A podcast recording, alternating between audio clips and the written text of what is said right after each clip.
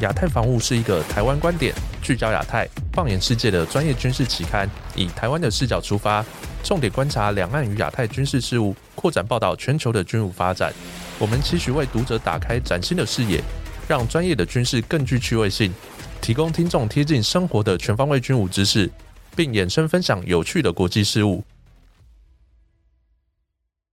本集是我们亚太防务 Podcast EP 四十一，我是 Alan。然后在这集，我们邀请我们亚太防务杂志总编辑郑继文老师担任主讲。大家好，我是郑继文。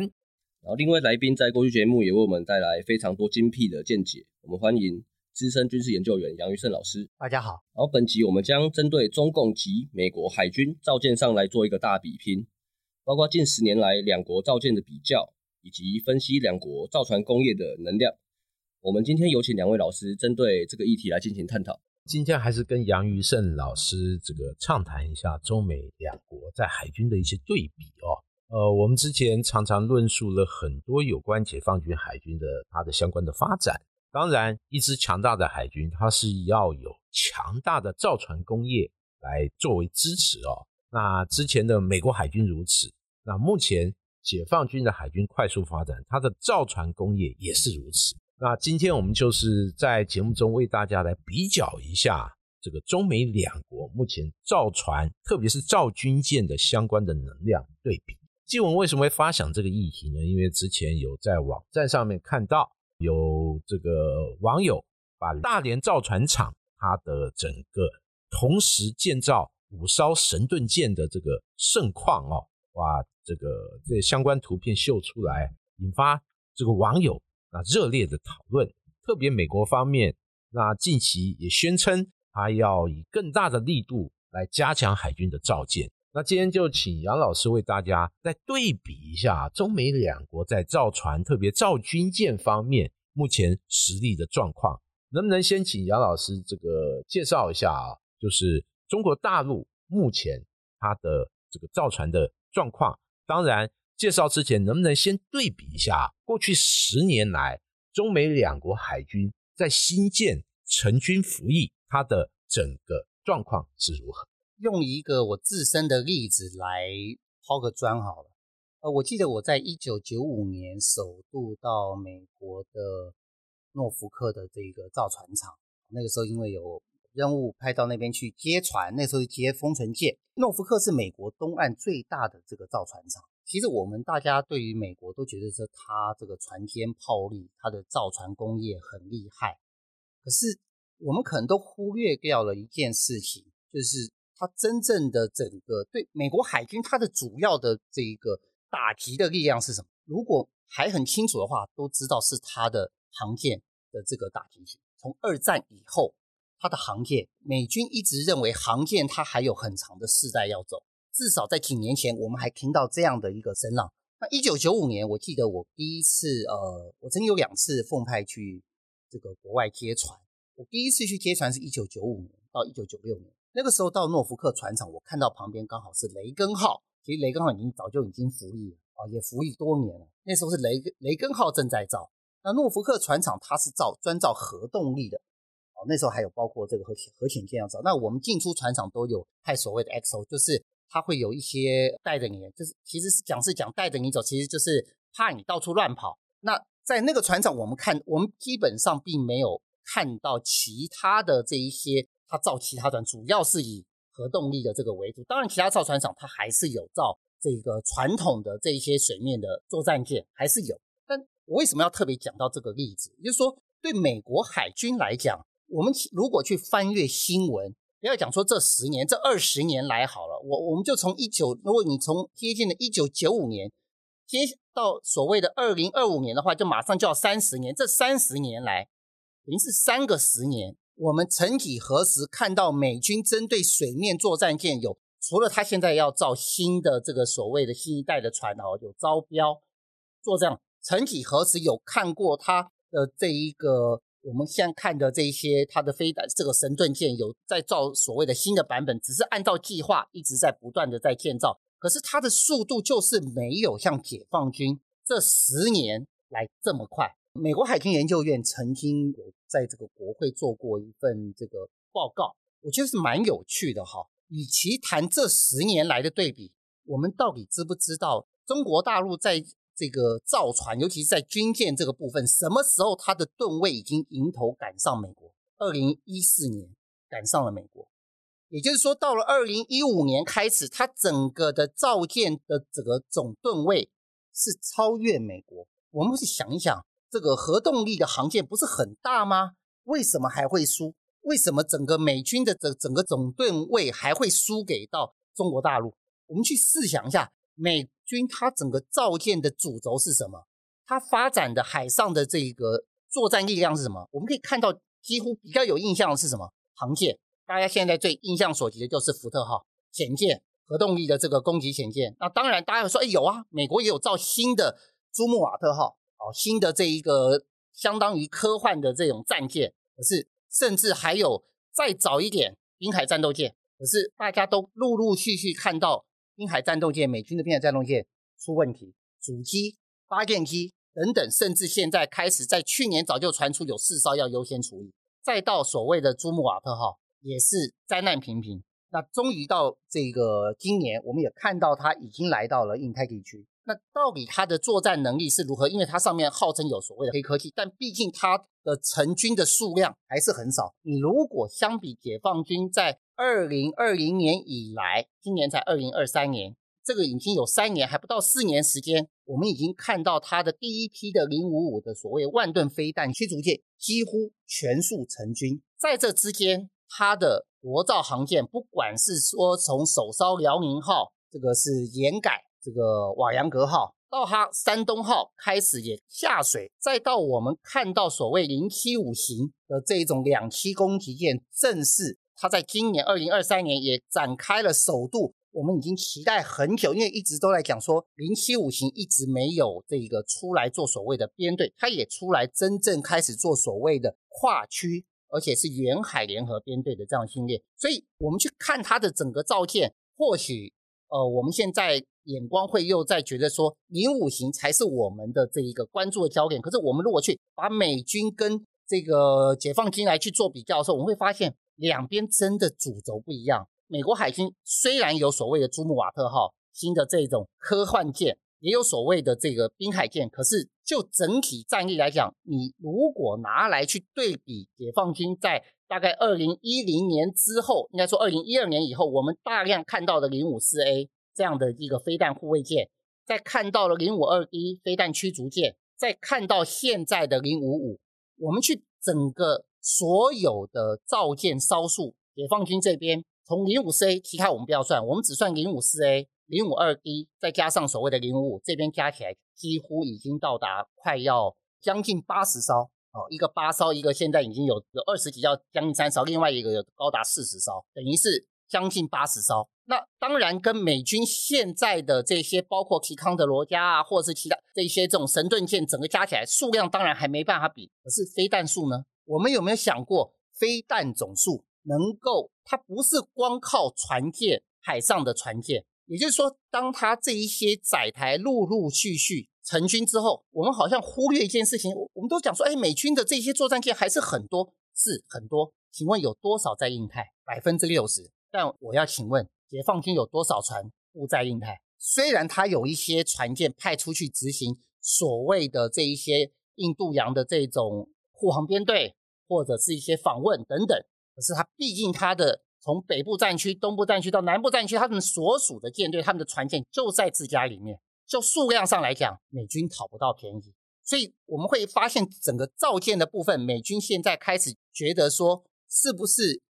方向好像有一点点错误？那当然，我们看到今年的这一个美国的这些国会的听证会哈，美国的这个海军部长就有讲说，这个造舰的部分，中国大陆啊，这个是。追上来哦，他可能这个，当然，我个人觉得他的这个话语是似乎是有一点点酸哈，因为你造舰是个高科技，它并不是像一般出工，它里面的包括它现在整个建造完全是区段的这种建造，而且它采用是模组化，它不再是以前的这种小米加步枪这种传统的，像譬如说是打造劳斯莱斯那样的车子要靠手工去，不是啦，它已经不再是这一些，它能够自己造潜舰，所以。这些当你去看到它造舰的时候，你会发现这十年来整个造舰，美军整个主轴就是在航舰，就在核动力的这些潜舰，水面作战舰不是它的主要目标。但是对解放军而言，不是，它基本上它的水面作战舰就是它的主力目标，然后它会搭配其他的这些特种的任务的，就是后勤的辅助舰，包括是情报船，包括是这种扫雷这种猎扫雷舰，包括是这种所谓的综合补给舰。当这些陆陆续续整个按部就班的时候，我们才会看到说，怎么突然之间它可以穿越岛链，而且频繁的穿越岛链，而不再是过去我们看到那种只是一般的穿越岛链的远海航行，就完全形式不一样。这整个造舰的部分，当他发现他的整个造舰的这一些主轴，我们看到它从护卫舰到所谓的驱逐舰的时候，那你就要去想，代表他已经能够从防空去看到。水下，当然我们过去很长一段时间有讲他的反潜能力不足，可是整个造舰它其实是一步一步来。哦，我记得我们去看这个新加坡的海事展。的时候，我们就看到他这几届这个解放军，他南海这个南部战区他派出来的这个属舰，就单独以零五四 A 来看，我们就看到说，他其实已经派出了反潜强化的船，也就是说，他有什么问题没有关系，你批评他，他其实都有听到，他也看到，可是他就一步一脚印，他去改变，这一点是很可怕的。但反观你去看美国海军，所以到后来我们会发现到之前的这个印太司令。这个他们会讲说，我们的这个舰载的这种反舰飞弹已经很老了，鱼叉已经太老了，我们必须要有新的反舰飞弹。为什么？他已经看到了解放军这边的长足进步，他看到说我们还在用多少年之前的这些飞弹，而可是解放军这边他不知道已经换了多少代的这样的一个反舰飞弹。那在这样的一种状态之下，载台是不变的，战系。当然会是慢慢去做一些调整，那你上面的武器要不要跟着调整？所以美国现在我们会看到说，它新一代的这种这个反舰飞弹也在开始出来了，也在急起直追。那为什么？因为它有所谓的危机感，但是在造舰的部分并没有办法像这个技术，尤其是飞弹可能相对来得快。可是你造舰，你今天这么大一个载台，它并不是说我今天一个月、两个月、半年我就能够造得出来，没有办法。所以你即便你的吨位希望能够我们。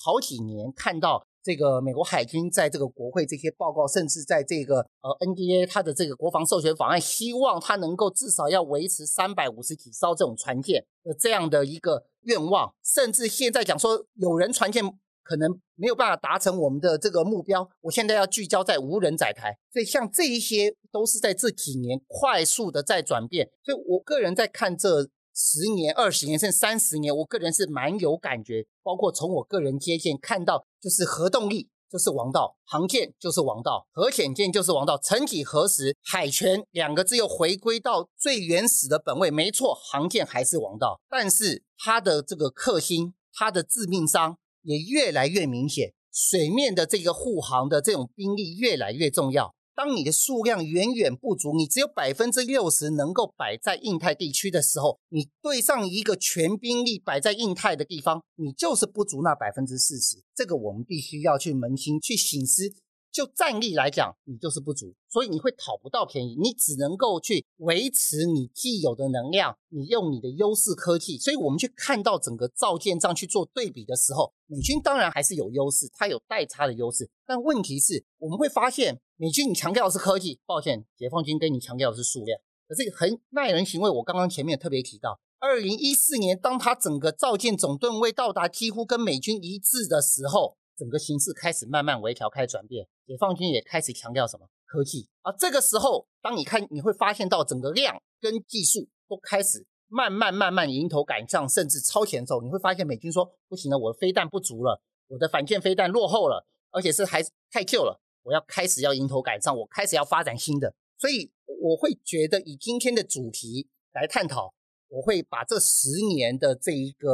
这个中美海军的比拼，我会把它下一个标，就是从科技到数量的对比。现在又开始重新迈向从科技到数量的去，就等于是从科技到数量，现在又从数量要走回到科技。因为当我的量足够了，我开始强调那个值，这是非常非常有趣的对比。是这个论点非常的这个有趣哦。当然，这个讲到这个中国大陆的造船这个厂还有造船能力。那我们都知道，可以分为三大块嘛，一个是辽宁这个大连造船厂，那另外就是上海长兴岛为集团的造船集团。那另外就是广州附近，包括黄埔这个造船厂为这个集团的这海军造舰群，能不能为大家介绍一下啊？整个中国大陆造军舰相关的能量？从美国他最近这个海军部长所讲的这个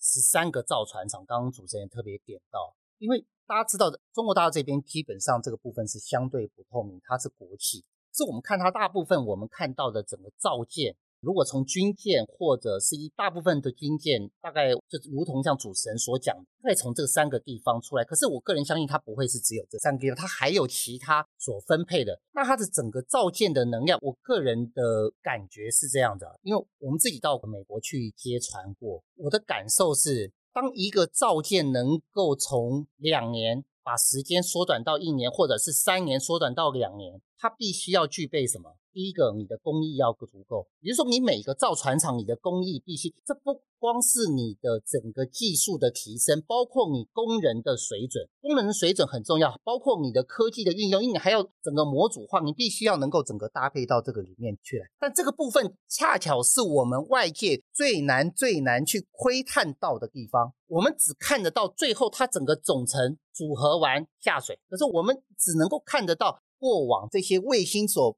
披露说哪一段造了哪一段，譬如说中段造了首段，造了尾段，哎，开始组合了。然后我们又在看到了上层结构开始这个主体，开始到尾杆，开始到雷达上，我们只看得到这些。这个是我个人觉得非常非常可惜。我个人其实都有愿望说，如果哪一天有机会可以去他们的船厂看看他们整个的流程该是多好。当然，他也不可能是自己去发展，他一定也是学别人从西方这边整个国家，所以。当我去看到这个在诺福克的这个造船厂，我就看到人家在造舰的时候，我就光讲一个天车这件事情。前一阵子哈啊，我们还看到这个美国这边还传出说，怀疑这一个这种吊龙哈啊，我们叫天车，说可能他会这个把所有进这个货物，就是有掉了多少货柜的这样子讯息啊，回传回到中国大陆哦，说这些是不是不要用？那个时候其实就有媒体在这个询问，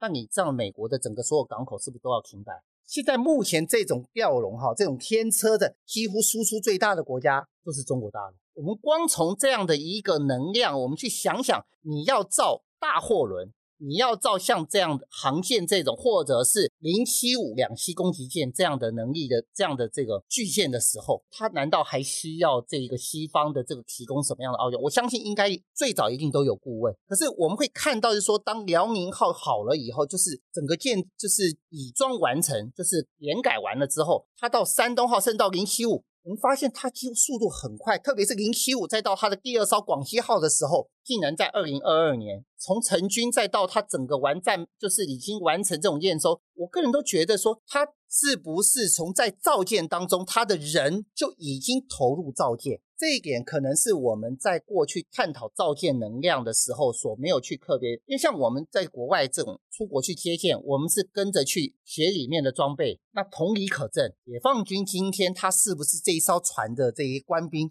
他也。同步今天在造舰的时候，我就已经派到船上去，而不光光是今天船厂在造舰，他可能就已经到部位去学习，这个是可以缩短时间。为什么我特别要提到这个？因为前一段时间有个新闻，就是大陆这边也自己披露，我们在观察到它整个造舰像下饺子，它这个造舰能量很快。这个能量很足哦，这个船厂是因为事实上我们看不到船厂它的能量到底是如何，只知道说它速度很快，同一时间可以造很多，那代表它的工人不缺，代表它没有受到疫情的影响，代表它的整个工艺还有它的整个科技是够的。好，那我这我们是从它的整个同时开工可以看得到，不同型号、不同型的船长，我们可以看到说代表它能量高。可是当你去看到，就是说你新闻去探讨它的人。的接不上这个新载台的时候，他愿意曝光代表什么意思？当然，我看到的一些报道是认为说代表他的战力不足。可是他为什么愿意曝光？我会反而会从另外一个角度去看到，因为人就这么多，你势必要有船要除役，你才能把人排到这个新的这个船舰。因为再加上他又有所谓的这个从二零一五年的这个军改整个转型，他裁军。那在这样的裁军部分，其实海军跟海警，甚至是武警，事实上是有所谓相对扩编，包括像海军陆战队是有相对扩编。在这样扩编当中，你再看到现在整个成军，我我个人会觉得说，他们目前在整个造舰上，它其实走的是西方的路子，只是它的造舰的这一个目标标的，就我们刚刚前面讲，它的标的是不同的。它造这么多的作战舰、水面作战舰，它才能够去行驶。我要去护航，我才能够去。当你美军来的时候，我一烧，也许我一烧抵不上你一烧，可是我可以用两烧跟三烧来跟你换。这一点美军就比不上，所以当整个的造舰量先从先求有，我相信他以前的造舰是先求有再求好，所以我们会看到他整个造舰是用小块布，先从少少数的试验，最后才开始到大量的下水。可是这个部分还是没有办法凸显船厂，就是今天主持人要提问的那个船厂的能量到底是如何，我们看不到，我们看到的只能够是。卫星照下来的这个图片，看得到的是能够找得到是美国国会他请的这些，不管是美国的战院也好，或者是智库专家，他们所比对的每一年下水的这个船舰的趋势、数量、总吨位，只有这个样。那目前我们必须要，我我个人会觉得，我们可能要另外一个要担心的一件事情，就是以前啊，我们可能还可以比较多看到说新舰下水成军的这样的消息。现在越来越少看到这样的报道，你越来越难去掌握到它的船舰成军的速度，甚至去掌握到它完成战备、能够执行重大任务的这样的周期，你越来越难看到，你也越难越难掌握。其实这个对就是国军来讲，并不是一件好事，甚至对。我们来讲，这是一个高度的不透明，因为我们毕竟在看这些新闻的时候，很多讯息基本上是已经都看不到，包括是造舰，我们甚至都只能够从西方的这一些有这种智库或者是学者，因为做研究，他抛出他就是提供的这一种伪造，像这种东西可能。我们在评估它的造舰能量，或者是说它接下来的方向是什么时候？我个人觉得是对我们来讲是一个很大的挚爱。对，刚才讲到这个中国大陆的造舰的这个能量，其实有很多环节大家是不清楚的哦。特别是它如何运用包括造舰和海军这舰员本身进行一个造舰过程的某种程度的融合训练，加快它的成军。这个部分未来还有待这个相关的资料进一步去检视。当然，这个节目最后我们还有一点点时间，我想这个最后请杨老师简单回答啊，你能不能大胆预估哦，未来中美海军它的发展的这个趋势又是如何？特别美国呃似乎要急起直追哦，那美国追得上吗？那未来它的前瞻？又是如何？能不能简短的为大家解析一下？哦，我们先讲美军这边可能相对透明。美军目前这边，我们看得到它的航舰还是在，还有它的核动力潜舰，代表它这个主轴似乎没有变。即便是它开始有所谓的新一代舰在建造，可是这一些都未来也不会成为它的主力作战舰。倒是美国海军，它在某种程度，因为它在实行第三波抵消战略的时候，它其实已经很强调所谓的无人载台。然后他要让航舰在最后方，让他的整个作战舰，让每个载台能够发挥它的这个火力。所以这个部分在美国这，我个人反而觉得在美军的部分造舰跟现在来讲，并没有，至少目前当下我们看不到太大的改变。尤其是国会这边也并没有给予他更多的这个预算或者是资源去做这样调整，反而能够维持它既有的核动力的潜舰跟航舰能够按既定计划来这个下水成军。我个人觉得。至少这是目前我们看得到的这个部分，但是解放军这一边，我个人反而会有比较大的一个问号。为什么我会有比较大问号？因为我们并不能够确定到说他到底航舰准备要造几艘。因为如果他没有要成为世界海军，航舰对他来讲是不是一个比较大的负担？因为你如果并没有要去，你只是一个大国象征，那可能你大概造到。包括保持它的这一个所谓的训练舰的这样能量，四艘，我个人觉得应该是差不多。但是真的是只是四艘吗？它的未来的这个形态到底是什么？我当然这这很难去讲。那另外一个就是它的两栖这个这一个船舰，两栖攻击舰到底要多少？因为它到底需不需要垂直起降的战斗机这个舰载机？如果它不需要，那么零七五它所代表的意涵，很可能就跟我们目前看美军的两栖攻击舰。的角色完全不一样，他很可能是做从事无人的这无人机的这个母舰，它很可能是从事这个搭载海军陆战队这这种呃有人直升机。那未来会不会有所谓的跟美军的 MV 二十二这样的一个这个双螺旋桨的这个多轴旋翼的直升机，在它的零七五上起降？我个人认为是有机会的，并不是无力放，因为我们在做海上有看到这样的模型。那主力作战舰，我个人认为对解放军来讲，它事实上是非常非常看重的。我个人觉得，可能至少这两到三年内应该会有新的载台，有可能是零七五后续款。或者是零七五的第二批，因为它也许会造到第十六艘之后，甚至到二十四艘之后，它才会有所谓的第二款零五五的后续。因为我们已经可以看到零五二 D 它已经在这个二十几艘之后就已经有所谓的加长版。那零五四 A 以后面现在已经也启动了所谓的呃所谓的这个另外一型的延改。所以我个人认为，在主力战舰部分，还有所谓的潜舰部分，对解放军来讲，相对于这些大家伙，它是比较看重的。好。今天这个杨老师在节目中为大家非常精辟的分析一下啊，这个中国大陆的这个军舰的这个造舰，它的一些实质和能量，也对比了和美国双方它在策略上，它在这个整个呈现的结果上有很大很大的不同。谢谢杨老师，谢谢听众朋友。本集节目到这边告一段落，感谢亚太防务杂志总编郑继文老师以及资深军事研究员杨如胜老师带来如此精辟的讲解。欢迎听众朋友到我们的 Apple Podcast 给五星好评，也可以到我们的脸书进行留言跟分享。我们期待下一集的内容跟大家分享，拜拜，再见。